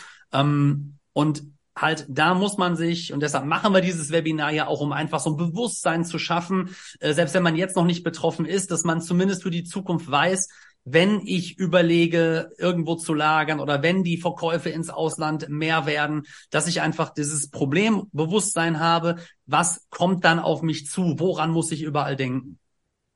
Bewusstsein ist, glaube ich, ein wichtiges Wort, weil ähm, man äh, das Problem ist, was Amazon macht, in der Pflicht ist der Händler, dem nachzukommen. Das heißt, ich habe, ich weiß nicht, wie oft ich den Satz gehört habe, Amazon hatte einfach Ware nach Polen umgelagert. ähm, wir haben jetzt erfahren, ab und ab und an äh, macht Amazon wirklich, was es möchte in Bezug auf die Retouren. Aber in der Regel wurde da mal ein kleiner Haken gesetzt, ist natürlich grauenhaft kommuniziert und der Haken ist sehr barrierefrei anzuklicken. Aber im Endeffekt äh, sagt das Finanzamt dann nicht, ja, okay, dann, äh, wenn Amazon das gemacht hat, schwamm drüber, sondern die Probleme landen bei dem Unternehmer. Deswegen Bewusstsein über dem, über das, was passiert ist, sollte man haben. Und äh, Matthias, ich, ich, äh, ich, ich, ich äh, ähm, äh, ich komme jetzt nicht in Teufels Küche, wenn ich das sage. Äh, erstmal, weil ich Matthias sage und nicht Thomas. Äh, dass ich, ich habe mir äh, nicht angesprochen gefühlt. dass äh, wenn wenn da äh, zwei Produkte mal irgendwie aus Frankreich an Endkunden verkauft wurden, dann gibt's natürlich äh, normalerweise Umsatzsteuerrecht schwarz und weiß. Ähm, aber da gibt's natürlich Graubereiche, wo ich sagen kann, hey, die zwei Produkte, dafür jetzt einen Kostenapparat von mehreren hundert Euro aufzubauschen, um fünf Euro Umsatzsteuer zahlen zu müssen, macht keinen Sinn. Am Ende muss ich aber plausibel erklären können, pass auf, Fehler bei Amazon, ähm, das und das ist passiert, ich habe so und so ähm, gemeldet und abgeführt, dann wird kein Prüfer was sagen. Aber wenn man da rumschwurbelt und nicht genau weiß, wie meine Waren sich bewegen, dann äh, treffe ich da schon mal auf höhere Motivation, da vielleicht mal tiefer nachzugraben. Definitiv. Also ja, kann ich, kann ich eins zu eins unterstreichen. Ähm, äh, Gerade wenn, wenn eine Prüfung kommt, muss man halt äh, sauber dokumentiert haben, was ist denn da passiert. Ähm, und damit kann man einfach wirklich schon viel abfrühstücken, viele Leute einfangen. Ähm, und dann ist es alles relativ einfach, wenn man vollkommen transparent ist und weiß auch, was, wo, wie passiert ist. wenn ich erstmal anfange und rumeiere und selber keine Ahnung von dem habe, was ich da eigentlich gemacht habe, wird es schwierig. So, jetzt muss ich mal meiner Moderationsaufgabe wieder hinterherkommen. Und zwar äh, auch auf die Zeit achten. Wir haben tatsächlich schon drei Viertel der Zeit durch. Ähm, und wir haben, glaube ich, sehr viel über, ich glaube, dass, dass, dass die theoretischen Grundlagen, ich glaube auch sehr viel immer wieder den Finger gehoben, worauf geachtet werden muss. Also zusammengefasst auch nochmal zu sagen, äh, ich habe es auch hier auf Folie auch, äh, wir haben es hier drauf. Ähm, Lager im Ausland, lokale Umsatzsteuer, die muss beantragt werden, bevor ich die Lagerung aktiviere. Grenzüberschreitende Verkäufe heißt, ich muss die USS-Registrierung machen, wie Thomas sagt, am besten direkt bevor überhaupt ähm, ich überhaupt anfange. Das ist eigentlich das Beste, was ich machen kann. Ähm, vielleicht aber, weil wir auch, äh, ich glaube, wir haben ja drei Parteien, die auch komplett an der Praxis dran sind. Wir haben gerade die letzten fünf Tage für die Q3 USS-Meldung laufen. Ähm, würde ich gerne noch mal drauf eingehen, so was haben wir auch aus den letzten Jahren und aus den letzten Meldungen mitgenommen? Was sind Themen, auf die besonders geachtet werden muss, wo man vielleicht auch denkt, ich bin registriert, ich mache meine Meldung, gibt es vielleicht Details, die man achten muss. Ähm, da haben wir so ein paar äh, Fälle nochmal, glaube ich, hier aufgeschrieben. Genau. Ähm, Daniel, vielleicht steigst du mal ein und dann kann Thomas auch ergänzen. Vielleicht hast du auch noch aus den letzten Wochen, Tagen äh, ein paar spannende Einblicke, die man auch nochmal teilen kann mit den Zuschauern heute. Genau, ich hatte das Vergnügen, bei ein paar OSS-Meldungen über die Schulter schauen zu dürfen. Ähm, und da hat sich teilweise jeder sein eigenes System gebaut. Ähm, und äh, das ist mit manuellen Prozessen gemeint, die vermieden werden sollen. Also in dem Szenario zum Beispiel ist mein Steuerberater äh, in der Pflicht, die OSS-Meldung einzureichen, weil so abgesprochen. Ich muss ihm die Daten aber so liefern, dass er die OSS-Meldung einreichen kann. Bedeutet, ich nehme mir irgendwie meine Amazon-Transaktionslisten, ähm, lade mir die runter, schiebe dann alles in Excel-Sheet, habe dann eventuell auch noch Shop-Umsätze oder einen anderen Marktplatz aus einem anderen ERP-System, schuster die dann auch noch da rein, sprich mache eine interne Kalkulation, wo ich dann jedes Zielland habe, äh, bestenfalls dann noch mit verschiedenen Startländern. Bedeutet aber, ich habe einen extremen manuellen Prozess, wenn ich versiert bin, der, der, der irgendwie eine halbe Stunde dauert und es kann alles funktionieren, bis hin zu, das dauert einen ganzen Tag und ich bin am Ende unsicher. Äh, und dann gebe ich diese Daten im Prinzip an die meldende Partei weiter und derjenige tickert dann im Prinzip einfach per Copy-Paste alles in die einzelnen Spalten rein, reicht die Meldung ein und gibt dann äh, die Zahlungsanweisung an den, an den Händler weiter und dann ist das OSS-Verfahren eingereicht. Kann natürlich funktionieren, in der Regel funktioniert sowas auch, ist aber natürlich von sehr vielen manuellen Prozessen, Menschen, äh, und Faktoren abhängig, wo äh, sehr viele Fehlerquellen und Fehlerpotenziale lauern. Äh, bedeutet, äh, eine falsche Zeile kopiert, äh, schon habe ich einen Fehler in der OSS-Meldung, was hintenrum wieder korrigiert wird. Das heißt, bestenfalls ist es insofern automatisiert, dass ich validierte Daten nutze, die in eine Exportdatei gesch äh, geschoben werden, die dann direkt hochgeladen werden. Sprich, dass ich den Faktor Mensch aus dieser Meldung weitestgehend rausnehmen kann um dann den, den äh, Automatismen und den zugehörigen Institutionen, die sich darauf spezialisiert haben, vertrauen zu können. Äh, das ist, denke ich mal, damit kann man schon mal viele Probleme vermeiden. Ähm, Thomas, mach du mal weiter. Ja, okay. ich habe schon Eingang und wollte starten, da dachte ich, kommt noch was von dir. Ähm, erst einmal ist natürlich gut, dass wir hier eine Deadline haben, äh, nämlich der 31.10. Was aber immer wieder vorkommt, ist, dass auch das Bundeszentralamt für Steuern immer etwas braucht, um Zahlungen weiterzuleiten. Das heißt, idealerweise reicht ihr nicht erst am 31.10. eure OSS-Meldung ein und zahlt die, sondern vielleicht am 30. Äh, wird sich ja diesmal sogar anbieten, am 30.10., damit einfach die Zahlungen noch weitergeleitet werden können. Denn ganz oft kommt es einfach vor, dass gewisse Kleinbeträge vielleicht nicht ähm, dann noch am 31. ausgeführt werden und dann zu spät im Empfängerland ankommen. Und wir haben es halt relativ häufig, dass wir dann Mitteilungen ähm, aus dem Ausland bekommen oder der Mandant kriegt Mitteilungen aus dem Ausland, dass die Zahlung dort zu spät eingegangen ist. Ähm, und demzufolge werden dann wieder Zinsen oder Verspätungszuschläge oder Säumniszuschläge, je nachdem, was dann passiert ist, festgesetzt, was oftmals total ärgerlich ist, weil diese höher sind wie die eigentliche Steuer in den meisten Fällen. Die, die Niederlande sind da schnell, Finnland ist da schnell, äh, die Polen sind äh, da relativ schnell.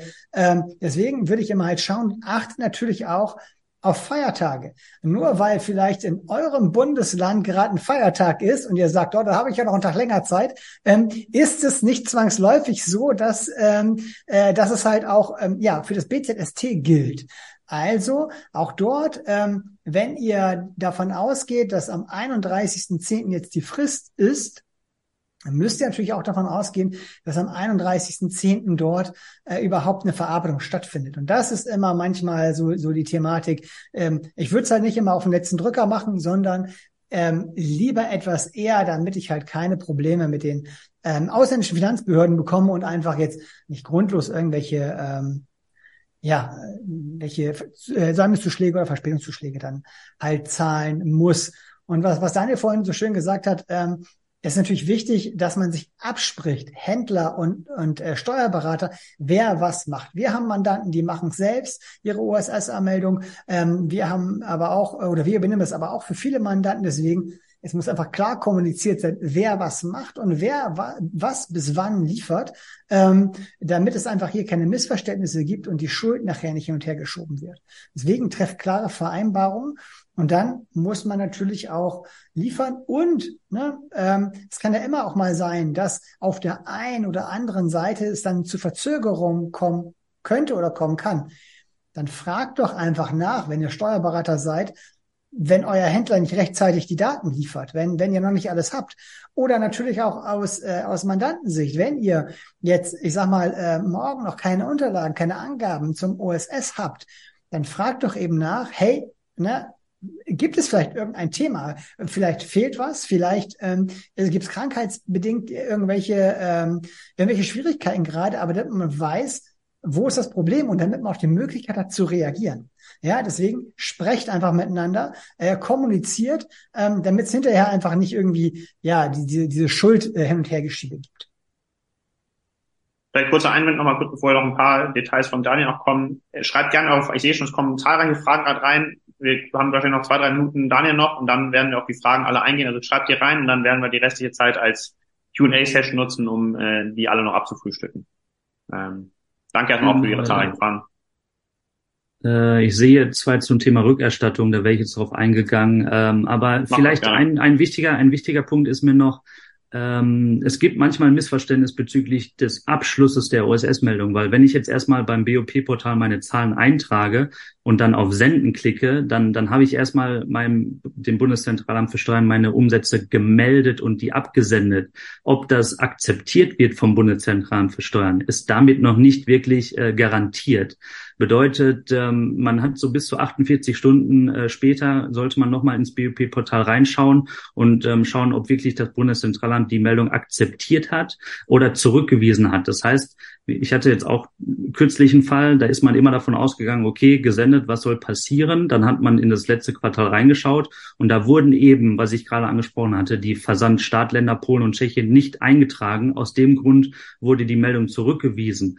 Ähm, bedeutet, da steckt dann der Teufel im Detail. Das ist jetzt nicht so ein Klopper wie ich habe vergessen zu melden, sondern man kann auch davon ausgehen, korrekt zu handeln. Man muss aber schauen, ähm, wurde die Meldung auch akzeptiert habe ich zum Beispiel auch als Verwendungszweck das Kassenzeichen eingeführt und nicht irgendwie meine ID und das Quartal, dann kann auch eine Zahlung zurückgewiesen werden. Das heißt, es gibt so ein paar Details, auf die man achten muss, damit auch wirklich alles reibungsfrei so läuft, wie man davon ausgeht, dass es laufen sollte äh, und es dann am Ende auch, auch tut. Ähm, vielleicht genau, ganz wichtig, ähm, der Hinweis, Daniel, dass ihr dann halt auch in dieses BOP-Portal reinschaut unter den Nachrichten, die da kommen. Ähm, denn es gibt keinen Hinweis per E-Mail oder es kommt nichts Schriftliches oder sowas, sondern es passiert ausschließlich über das Portal. Und schaut ihr da nicht rein, ja, dann seid ihr womöglich viel zu spät dran und habt halt hinten raus wieder ähm, die Thematik. Perfekt. Super, jetzt gehen wir mal, dann gehen wir mal tatsächlich auf die Fragen, die jetzt hier gerade noch offen sind. Äh, das hoffen schaffen wir, glaube ich, in den letzten fünf Minuten. Äh, wir haben noch von ganz am Anfang von Stefan eine Frage. Empfänger ist im Fall einer Privatperson ansässig in GR. Ist GR für die Breiter? Ja, ich glaube, äh, da geht es um eine innergemeinschaftliche Griechenland, Griechenland ist auch noch was. Ähm, das ist eine, das ist eine Folgefrage, ähm, wenn ich das richtig gesehen habe. Ähm, hier war ja der Fall, wenn äh, so wie ich das mitgelesen habe, dass es eine äh, Lieferung ging nach Griechenland äh, über Amazon, der ähm, Lieferadresse Griechenland, Rechnungsanschrift und Umsatzsteuer-ID aber aus Bulgarien. Und das wird nicht passen. Also wenn ich als Unternehmer ähm, etwas als innergemeinschaftliche Lieferung steuerfrei kaufen möchte, dann brauche ich eine Umsatzsteuer-ID in dem Land, in das ich die Ware liefern möchte. Also Beispiel, ich bin jetzt ein, in dem Fall jetzt ein Unternehmer, der in äh, Bulgarien sitzt und in Bulgarien steuerlich registriert ist, brauche die Ware jetzt aber ähm, vielleicht an ähm, eine Niederlassung in Griechenland geliefert, dann wird das nicht als innergemeinschaftliche Lieferung klappen, sondern ich brauche, ich kann das nur dann machen, wenn ich dann auch in Griechenland eine, Steuer, eine Steuernummer hätte, eine Umsatzsteuer-ID. Ähm, sonst passt das nicht, sonst kann das nicht funktionieren. Danke nochmal für Benjamin. Ähm, ich glaube, das ist eine Frage für, für äh, Thomas. Nächste. Was mit Steuer für den OSS, wenn ich digital oder Print-on-Demand-Produkte mache? Kannst du dazu was sagen? Ähm, Plattform Etsy etc. Ja, also ne, grundsätzlich ist es ja so, wenn ich über Etsy verkaufe, ähm, habe ich meistens einen POD-Dienstleister, ähm, gibt ja etliche davon. Ähm, das heißt, ich habe hier tatsächlich eigentlich ein Dropshipping, also ein Reihengeschäft, und dann greift das OSS-Verfahren nicht. Dann habe ich immer die Steuerpflicht im Empfängerland. Ähm, und über dieses Thema Dropshipping, POD, kann man wahrscheinlich ähm, 90 Minuten Webinar führen ähm, und ihr werdet alle mit hochrotem Kopf oder kalkweiß da rausgehen, ähm, weil es so viele Probleme in der Thematik gibt. Das würde hier absolut den Rahmen sprengen, aber ähm, Dropshipping ist kein OSS-Thema, ist es jetzt noch nicht? Und ähm, so wie es anklingt, wird es auch in der nächsten äh, OSS-Reform, die auch bald ansteht, nicht zu einem OSS-Thema werden. Also Dropshipping, sprich PUD, immer im Empfängerland zu besteuern mit den entsprechenden gesamten steuerlichen Konsequenzen in der gemeinschaftlichen Erwerb im Empfängerland und Versteuerung im Empfängerland. Also ein riesiges Thema. Zusatz noch von mir zum Thema digitale Produkte über Etsy verkaufen. Äh, Etsy hat hier vor ein paar Monaten ein bisschen was geändert. Ähm, und beim Verkauf von digitalen Produkten wird Etsy zum Verkäufer. Das heißt, ich bin dann, wenn ich digitale Produkte kauf, verkaufe, äh, zum Beispiel jetzt eine Grafik zum Download oder so bereitstelle, ähm, dann wird Etsy zum Verkäufer. EasyBuild schreibt dann auch zum Beispiel keine Rechnung mehr, wenn wir das, äh, da, da wir das mitkriegen. Und ähm, Etsy wird zum Verkäufer, rechnet dann das mit Ihnen äh, direkt ab ähm, und Sie sind in Anführungszeichen nur noch Lieferant an Etsy, wenn es bei digitalen Produkten geht. Ähm, einfach mal Google anschmeißen, Etsy digitale Produkte, kommt man im Regelfall relativ schnell auf die Hilfeseite von Etsy, äh, wo diese Vorgehensweise auch entsprechend erklärt wird. Aber das ist eine Besonderheit, die äh, ja. speziell mit Etsy zu tun hat. Ist meine ich aber ähm, bei Amazon und bei eBay genauso. Also wenn ich zum Beispiel Software, Lizenzschlüssel verkaufe, ähm, dann haftet auch immer die Plattform für die Steuer. Deswegen für die Plattform ist quasi ab und ich kriege nur eine Provision. Ähm, aber das ist wirklich auch wieder sehr, sehr speziell. Auf jeden Fall gibt es Sondervorschriften bei digitalen Produkten. Ich sage mal die Frage, was ist denn ein digitales Produkt? Äh, auch da, das ist äh, nicht so ganz leicht immer zu erklären. Von daher achtet darauf, wenn, wenn ihr vermeintlich digitale Produkte verkauft, erkundigt euch lieber vorher, wie denn die Besteuerung tatsächlich dann zu erfolgen hat. Cool. Äh, Daniel, du wolltest auf das Thema, es kamen zwei Fragen zum Erstattung auf OSS. Vielleicht kannst du da, ähm, kannst du da was zu sagen. Genau, bei der zweiten Frage überlege ich gerade, ob ich die richtig verstehe, aber von, von René die Frage, ja, man kann Erstattungen äh, und auch Minusbeträge in äh, eine OSS-Meldung integrieren. Wenn ich zum Beispiel eine Gutschrift im dritten Quartal äh, bekommen habe, die im zweiten Quartal gemeldet wurde, äh, in einem Land habe ich dann einen Minusbetrag, der in die OSS-Meldung integriert werden muss, in dem Land stehen. Wenn der Minusbetrag ähm, kleiner ist als der zu meldende Betrag, wird der Betrag einfach reduziert und meine Zahllast verringert sich. Wenn der Minusbetrag größer ist als der zu meldende Betrag oder ich nur einen Minusbetrag habe, dann kann es teilweise zu einer, zu einer Rückerstattung der einzelnen Länder zu, äh, dann kommen, also sprich, man bekommt dann Geld zurück. Ähm, und äh, Michaela, kann es bei den Meldungen auch zur Rückerstattung kommen? AT hat 20 Prozent, DE ja nur 19 Prozent. Ähm, ich glaube im Prinzip, äh, die, die verschiedenen Mehrwertsteuersätze beziehen sich ja immer auf das Zielland. Das heißt, wenn ich nach Österreich verschicke, habe ich dort 20 Prozent auf der Rechnung auszuweisen und zu versteuern. Äh, wenn ich aus einem, einem anderen Land nach äh, nach, nach Deutschland verschicke, habe ich dort 19 Prozent abzuführen. Das heißt, ähm, natürlich, wenn du in andere Länder verkaufst, wo der Mehrwertsteuersatz höher ist muss in den sauren Apfel beißen, entsprechend auch dort äh, mehr Umsatzsteuer abführen. Aber das hat jetzt nichts mit Rückerstattung zu tun, wenn ich die Frage richtig verstehe. Danke dafür. Jetzt haben wir auch eine Frage, die kann ich auch noch nicht ganz sagen. Für welche Länder muss ich eine Nullmeldung abgeben? Die Länder ja, ich, also ich glaube, Michaela sagt dann noch, glaube, ich, bin aus, ich bin aus Österreich. Ah, Vielleicht kurz noch, kannst du noch was sagen? Ähm, also, also ändert, im, ändert im Prinzip nichts, weil wenn du aus Österreich dann nach Deutschland verschickst, ähm, ist es über die OSS-Meldung zu deklarieren, wenn du daran teilnimmst und entsprechend müssen dann 19 Prozent auf der Rechnung ausgewiesen werden mit der österreichischen Umsatzsteuer, die und über das OSS-Verfahren abge, ähm, äh, abgegeben werden. Genau, wobei man Thomas. natürlich sagen muss, dass sie dann ähm, in Österreich am OSS-Verfahren teilnimmt. Das heißt, sie müsste im österreichischen Finanzamt äh, die OSS-Meldung äh, mitgeben. Und äh, in der OSS-Meldung kommen nur die Umsätze rein. Also wenn du jetzt die Kosten in Deutschland hast, ähm, die auch tatsächlich dann für einen deutschen Vorsteuerabzug sorgen sollten, was eigentlich bis auf Einfuhrumsatzsteuer sonst nie vorkommt oder wenn irgendwas in Deutschland verbleibt. Das wäre dann entweder müsstest du dich äh, dann in Deutschland umsatzsteuerlich registrieren, müsstest du dich wahrscheinlich, wenn du hier lagerst, dann ja sowieso. Aber nehmen wir mal an, du lagerst hier nichts, dann verschickst rein weg aus Österreich dann kriegst du das nur erstattet, wenn du am Vorsteuervergütungsverfahren teilnimmst. Das ist aber auch wieder ein besonderes Verfahren ähm, und ein bisschen komplexer. Ähm, Vielleicht habe ich aber auch deine Frage falsch verstanden, dann müsstest du, äh, genau, Lager nur aus OT, genau. Das heißt, du verkaufst aus deinem österreichischen Lager nach Deutschland, nimmst am OSS-Verfahren teil und hättest jetzt vielleicht Kosten mit deutscher Umsatzsteuer. Wenn das der Fall ist, dann kannst du diese, diese sogenannten Vorsteuer nur über das Vorsteuervergütungsverfahren dir anmelden. Ähm, und ähm, alles andere, wenn du Retouren als Gutschriften hast, die meldest du natürlich dann ähm, über das OSS-Verfahren mit an. Und wenn daraus sich eine Erstattung ergeben sollte, ja, meldest du halt auch darüber an und bekommst sie dann vergütet. Ja, ganz kurz, ist für österreichische Händler immer eine ganz spannende Thematik. Jetzt haben wir hier ein Lager nur in Österreich, aber wenn sobald ein österreichischer Händler über Amazon FBA verkauft, muss der sich halt im Ausland registrieren, weil Amazon in Österreich keine Lager unterhält. Und wir hatten da selbst schon Händler, die in Österreich eigentlich unter der Kleinunternehmerregelung da laufen, in Deutschland lagern, hier dann eine Steuerpflicht äh, entsteht. Also für österreichische Händler ganz wichtig, FBA heißt eigentlich für sie immer ausländische Registrierung, zweite Steuer-ID mindestens. Ähm, und ähm, auch das zum Thema OSS, wenn wir jetzt hier auch noch äh, vielleicht Händler drin haben, die nicht in Deutschland sind. Wir reden immer vom Bundeszentralamt für Steuern.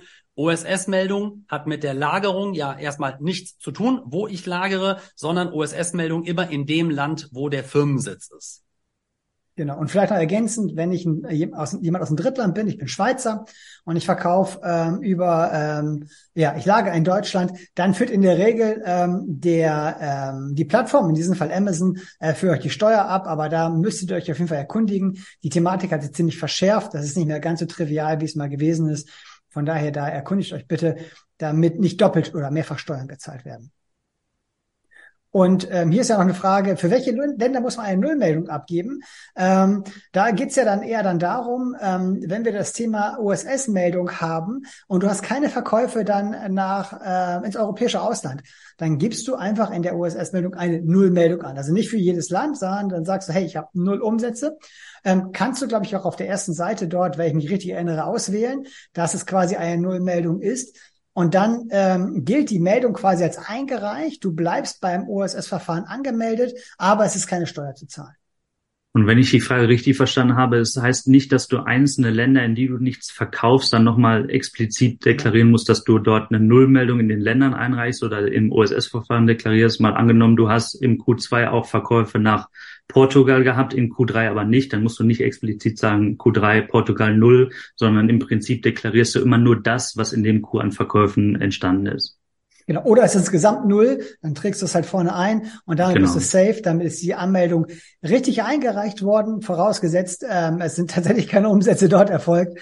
Ähm, ja, und äh, dann passt das soweit. Eine Kleinigkeit haben wir vielleicht noch vergessen, ähm, Benjamin und Daniel, nämlich was passiert, wenn ich ähm, jetzt meine, ähm, ja, mich, mich irgendwo vielleicht, oder wenn ich eine Rechnung mit falschem Steuersatz ausgewiesen habe im Bereich ähm, B2C, ähm, da war es ja in der Vergangenheit immer so, dass ich dann Korrekturrechnung erstellen musste, also eine Stornorechnung, eine neue Rechnung.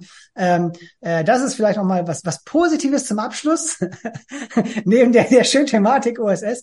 Also habt ihr, habt ihr ähm, an, im B2C-Bereich ähm, Rechnung falsch deklariert dann bedarf es jetzt nicht mehr ähm, der, der gesamten Korrektur der Rechnung, also keine Stornorechnung, neue Rechnung, äh, das Ganze hin und her schicken, ähm, sondern da hat der EuGH äh, etwas zum Gunsten der Händler entschieden, nämlich, dass es dann, äh, dass man dann nicht die Steuer im Ausland schuldet, die man ausgewiesen hat, ähm, sondern dass man über eine Dokumentation ähm, dann ähm, immer quasi eine Bruttorechnung gestellt hat und einfach über Ummeldung, ähm, und das ist, glaube ich, hier der wesentliche Vorteil, dann ähm, die Steuer anmelden kann und kein ewiges Rechnungskorrekturthema hat.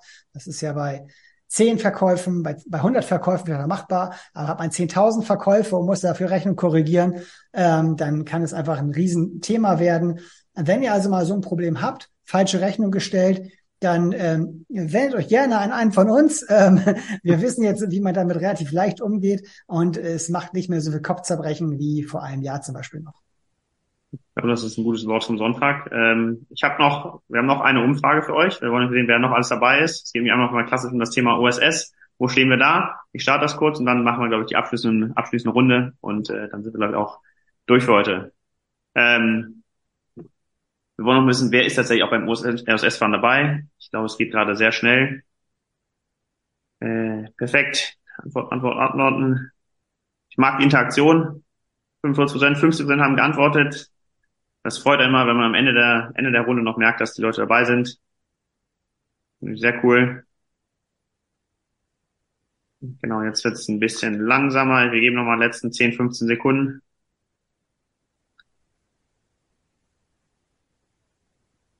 Ähm, genau, ich würde sagen, wir lösen mal auf. Ähm, also der Großteil mit knapp 60 Prozent ist tatsächlich schon registriert, was mir natürlich erfreulich zu hören ist. Aber tatsächlich auch 20 sagen, ja, ich bin noch nicht ganz sicher, wo wir sind. Also auch da wendet euch an EasyBill, wendet euch an uns. Ähm, wir können dort auch Datenanalysen machen, sofort euch sofort ein Feedback geben, sagen, das läuft soweit. Ähm, ist extrem wichtig und wenn man Thomas äh, Aussage folgt, einfach sofort anmelden, weil dann ist man immer auf der sicheren Seite. Ähm, eins von denen sollten wir machen. Ähm, ich beende die Umfrage hiermit und würde sagen, dass ich auch meine kleinen Dankesworte an euch richte. Hat wieder Spaß gemacht. Äh, ich glaube, die ersten Leute haben auch als Fragen reingeschrieben. Vielen Dank, war sehr inspirativ. Ähm, fand ich auch. Ich glaube, wir werden das auch nicht zum letzten Mal gemacht haben. Ähm, wie gesagt, im, wichtig ist für euch auch, Ihr könnt euch an uns wenden. Ich glaube, alle haben Kontaktdaten, EasyBill direkt über, über die Webseite, auch bei CountX direkt über die Webseite könnt ihr uns Termin buchen. Genau. Äh, auch an Thomas kann man direkt Folie. Spring ruhig noch ah, mal das, Folie. Da haben wir es nochmal, ähm, da haben wir es noch drauf. Also wir haben noch ja, einige Folien. Ja, Sie haben aber nichts verpasst. Ja. Also, wenn Sie jetzt hier Folien sehen, die, die wir nicht besprechen, wir haben alle diese Themen alles, aus den Folien besprochen. hier besprochen. Ähm, hier habe ich die Kontaktdaten nochmal noch mal draufgepackt. Ich möchte mich äh, bei dir vor allen Dingen auch bedanken, Cornelius, dass du uns hier äh, so durchgeführt hast. Ähm, bin mir sicher, das ist eine super Konstellation. Ähm, kommen wir wieder zusammen. Würde mich auch vor allen Dingen von den Teilnehmern über, über Feedback freuen. Ähm, wie das Thema war, sollen wir vielleicht noch mal eine Fortsetzung machen, wo wir noch ein bisschen tiefer in dieses Thema reingehen. Sind andere Themen spannend? Dropshipping ist sicherlich ein Thema, wo was Thomas UK, angesprochen hat. Äh, UK ist ein Thema, was wo wir gar nicht heute dran gekommen sind, was aber auch äh, sicherlich ein Stoff für ein eigene, ein eigenes äh, Event äh, letztendlich hier bietet. Ähm, andere Themenwünsche, ähm, lassen Sie es mir zukommen, lassen Sie es uns zukommen. Ähm, wir sind da total offen. Ähm, und ähm, ja, freuen uns drüber. Das Webinar, wenn Sie es nochmal nachschauen wollen, ähm, wird sicherlich im Laufe der nächsten Woche äh, auf äh, dem EasyBill YouTube-Kanal auf jeden Fall drauf sein. easybill.tv ist die Seite, mit der Sie direkt auf unseren YouTube-Kanal kommen. Da wird das Webinar sicherlich vermutlich nächsten Dienstag äh, online gehen. Super. Thomas und äh, ja. Daniel auch noch kurz Genau, also auch eine von mir erstmal äh, super Dankeschön an, an euch alle, sowohl ähm, Benjamin, Daniel und dich, Cornelius, aber natürlich auch an alle, die hier teilgenommen haben. Ähm, denn sowas lebt natürlich von der Interaktivität. Es macht gar keinen Spaß, wenn man hier stundenlang Monolog hält, sondern immer, wenn Fragen reinkommen, dass man halt einfach ja ein bisschen Dynamik reinkriegt. Ähm, und deswegen herzliches Dankeschön, dass ihr wirklich so reaktiv damit bei seid. Ähm, wenn noch Themen sind, schreibt uns dazu an. Ne? Auch natürlich, wenn ihr andere äh, Dinge habt, die euch interessieren. Ähm, wir sind da alle, äh, glaube ich, wirklich tief drin in diesen Themen. Ähm, und ich würde mich freuen, ja, wenn wir uns dann tatsächlich äh, bald mal wiedersehen. Ich kann mich dem nur anschließen. Thomas Benjamin Cornelius äh, hat mir sehr viel Spaß gemacht. Stefanie aus dem Auf auch viele Fragen beantwortet. Auch, auch dir ein herzliches Dankeschön. Ähm, es hat sehr viel Spaß gemacht. Äh, vielleicht äh, das, das als letztes Wort. Ähm, wir haben schon viele Fälle gesehen. Es gibt am Ende nichts, was sich nicht lösen lässt. Wichtig ist, dass man es nur angeht, sich im Zweifel, wenn man Unsicherheiten hat, Experten zur Seite holt, dass man einfach Fragen stellen kann und sich dann die Sicherheit holt. Und äh, weil Probleme lösen sich leider nicht, indem man sie vor sich her schiebt, sondern einmal angehen. Und dann hat man auch nur einen ruhigeren Schlaf, sollte es Probleme geben. Perfektes Schlusswort, würde ich sagen würde auch sagen, danke euch alle, bis zum nächsten Mal und noch einen äh, schönen Donnerstag und bis bald. Ciao, ciao. ciao. Dankeschön. Tschüss. Ciao.